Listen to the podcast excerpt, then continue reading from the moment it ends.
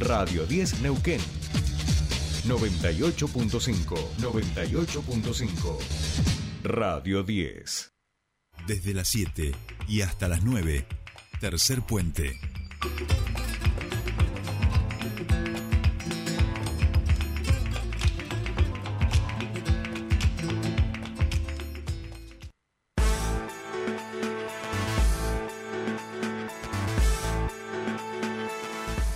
Bien, ya estamos aquí 8, 10 minutos, 12 minutos de la mañana y estamos en comunicación con nuestra primera entrevistada. La vamos a saludar a este Mica Gómez. Ella es abogada, secretaria general de ADUN. Tiene varios perfiles. Es como uno. En este caso vamos a charlar con ella este, como parte del Observatorio de Derechos Humanos de Pueblos Indígenas de aquí, de la provincia de Neuquén, porque continúan las reuniones justamente para que haya el cumplimiento del fallo de la CSJN sobre la localidad de Villapegüeña en torno a lo que fue la constitución del municipio y la falta de consulta previa a las comunidades como se establece en la constitución.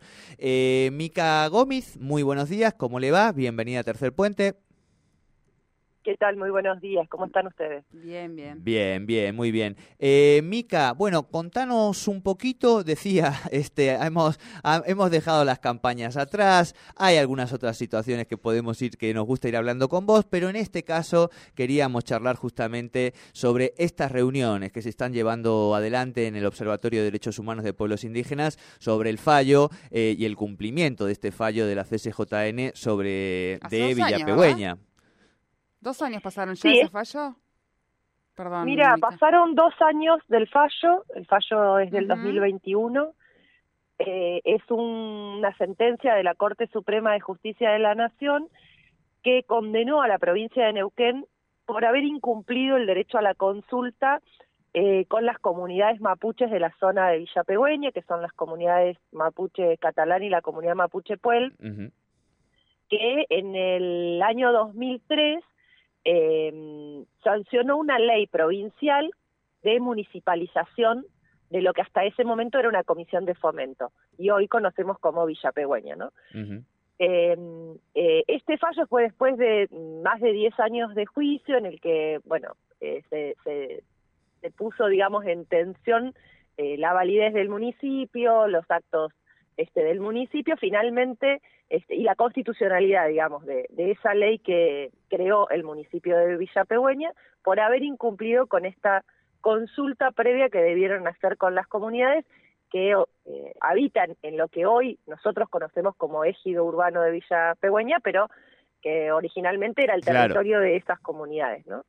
Em, es decir, que finalmente lo que hace la Corte es si bien deja la validez del municipio y sus actos administrativos eh, válidos, lo que hace es condenar a la provincia a que, en principio, desarrolle la consulta que no realizó en su momento, pero que además realice una, digamos, justamente como una mesa de trabajo en la cual se diseñen los mecanismos de participación permanente de las comunidades adentro del municipio.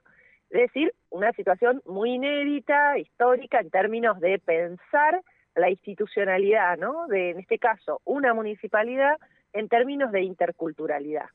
Nosotros tenemos otras eh, experiencias de interculturalidad institucional, pero no en el Estado, eh, digamos, del Poder Ejecutivo y Legislativo eh, de la manera en que ahora lo estamos pensando. Están las experiencias del comanejo de parques nacionales, tanto en Lanín como en Nahuel Huapi, la experiencia de em, la Corporación Interestadual Pulmarí, que también tiene una experiencia de, comanejo, digamos. Tiene el centro de comanejo allí, claro.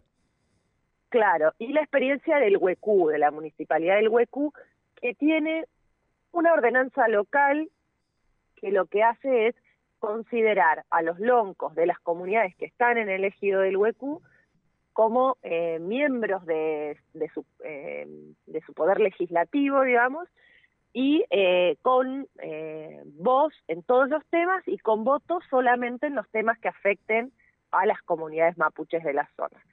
Bueno, en este caso, nosotros ahora lo que tenemos es que aplicar creatividad, ¿no?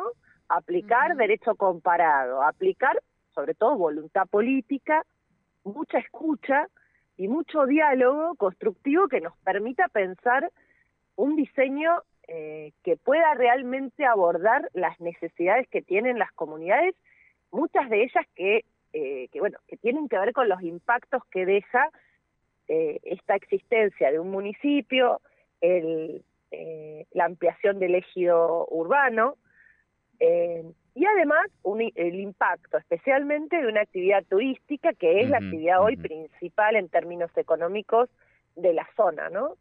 Eh, de Villa Pegüeña Moquehue. Por lo tanto, bueno, ahí hay mucho para trabajar en estas reuniones que, bueno, que empezaron el año pasado eh, y que ya llevamos la cuarta, que es la que se hizo eh, en estos días. Claro, claro. Bien, clarísimo, Mica. Justamente queríamos charlar contigo por, por estas cuestiones, porque a veces digo, en torno a lo que tiene que ver con eh, pueblos originarios y demás, se construyen permanentemente estigmatizaciones y que llevan permanentemente a falta de comprensión de procesos que son legales, digo, ¿no? Que todo lo que estamos hablando es ley y es justicia. Sí, sí, más claro que que hayamos tenido un fallo a favor, a favor de la Corte Suprema de Justicia de la Nación, que se imaginarán que no es muy revolucionaria. Es decir, hay un fallo de un poder del Estado, como es el Poder Judicial, que es el, si se quiere, es el más conservador de los poderes, eh, y, bueno, es un fallo que, que nos da la razón eh, a la Confederación Mapuche y a las comunidades catalán y puel, y que ha puesto en funcionamiento esta mesa. Nosotros tenemos, hay un monitoreo que tiene que hacer el Tribunal Superior de Justicia de la provincia de Neuquén, que así también lo, lo ha este, de, eh, eh, decretado la Corte Suprema, que este, esta supervisión la haga el Tribunal Superior de Justicia, y las reuniones las estamos llevando adelante con Fiscalía de Estado, es decir, en representación de los intereses de la provincia, está el fiscal Raúl Gaitán sentado en la mesa, eh, nosotros hemos pedido que se incorpore a las autoridades del municipio de Villa Pegüeña. Em, en, una oportunidad vino el presidente del Consejo Deliberante, eh, pero no hemos logrado todavía que eh, el, Ejecutivo, digamos, sea parte integrante de esta mesa. Sí, eh, hemos podido avanzar en estas cuatro reuniones. Eh, ¿Por qué el Ejecutivo, sobre todo, Primero en instituir oficialmente esta, la existencia de esta mesa. por supuesto, siempre las personas que la integran también es un debate, ¿no? Las partes que tienen que ser integrantes de este, de este espacio de diseño. Eh, y ya hemos obtenido, eh, bueno, eh, justamente en esta última reunión, hemos recibido, la verdad que con, con, con una buena satisfacción, que se ha presentado, el Poder Ejecutivo de Villa Pegüeña ha presentado en el Consejo Deliberante el proyecto para que se adhiera al protocolo de consulta provincial. Ustedes saben que hay un protocolo de consulta que se obtuvo el año pasado eh, por decreto provincial, después de, bueno, de, mucha lucha de las comunidades y de mucho trabajo y diálogo y construcción con el Estado para llegar a ese protocolo.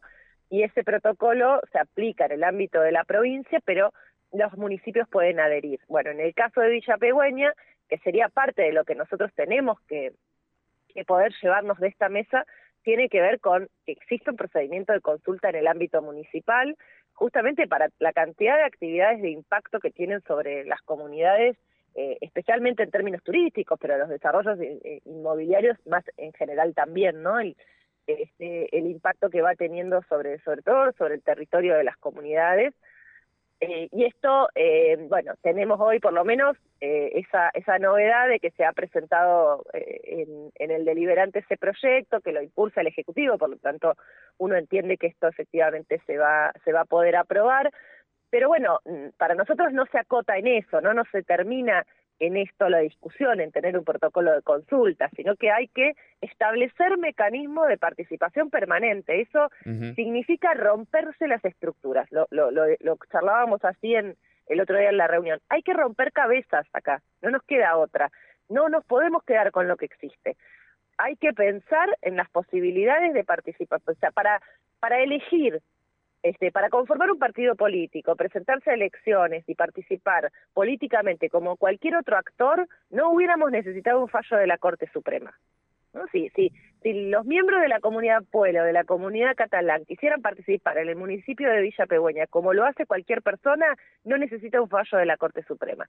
Acá lo que hay que pensar es de qué modo colectivamente estos pueblos participan en forma institucional en el municipio, no a título individual a través de una lista de candidatos y candidatas en un proceso electoral regular, sino de qué manera hay una presencia con poder de decisión, tanto en el ámbito legislativo como en el ámbito ejecutivo, para tener realmente un municipio intercultural. Esto requiere modificación de normas, en principio de la norma este, inicial que es la que municipaliza Villa Pegüeña. Hay que hacer una modificación de esa ley. Hay que hacer una modificación de la ley de municipalidades, que es la ley 57 de la provincia, que establece cuáles son las atribuciones de cada municipio en función de la categoría que tiene ese municipio. Ahí hay que revisarlo porque hoy hay eh, superposición de autoridades en los territorios comunitarios. El lonco y el intendente tienen superposición de autoridades sobre referente a, algunos temas que este, eh, poner en valor la autonomía de las comunidades tiene que ver con entonces darle la prioridad que los loncos tienen respecto de algunas materias y algunas competencias.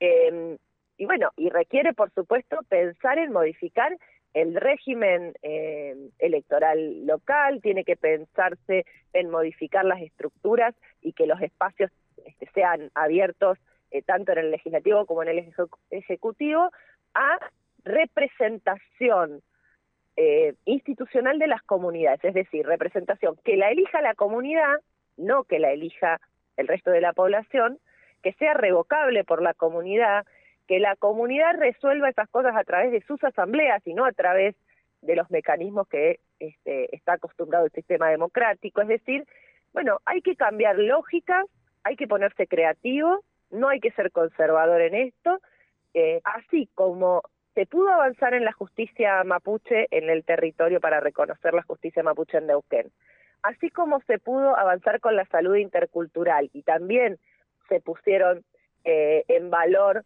eh, la cosmovisión y las prácticas culturales propias, es hora de que lo hagamos en el ámbito del Estado, en este caso municipal. Tal cual, clarísimo, Mica. En estos procesos lo que observamos este, es que hay pasos para adelante y pasitos para, atrás. pasos para adelante y pasitos para atrás. Digo, y que son productos de la lucha, o sea, hay que empujarlo al Estado en sus distintos niveles y áreas muchas veces para ir avanzando. Así que nosotros lo que te proponemos, además de que cuando vemos estos pasitos para adelante, es que cuando se esté por dar un pasito para detrás, nos avises también y así también lo vamos contando a la gente. ¿Te parece? Me parece muy bien. Muchas gracias por estar atentos con esto. No, por favor. Mica, que tengas un buen fin de semana y felicitaciones también este, por los, los triunfos eh, futboleros del día de ayer. Claro que sí, aguante el Napoli. Un abrazo muy grande. Bueno, hablamos con Micaela Gómez, ella es abogada del Observatorio de Derechos Humanos de Pueblos Indígenas, eh, en relación a esta cuarta reunión con la Fiscalía del Estado, junto a la comunidad mapuche catalán y Puel, eh, y apoderados, por supuesto, de la Confederación Mapuche, que están llevando una propuesta para poder iniciar un proceso participativo que de alguna manera diseñe los mecanismos que permitan a un municipio intercultural eh, y sobre esto van a ir avanzando, así que seguramente volveremos a consultarla a Micaela.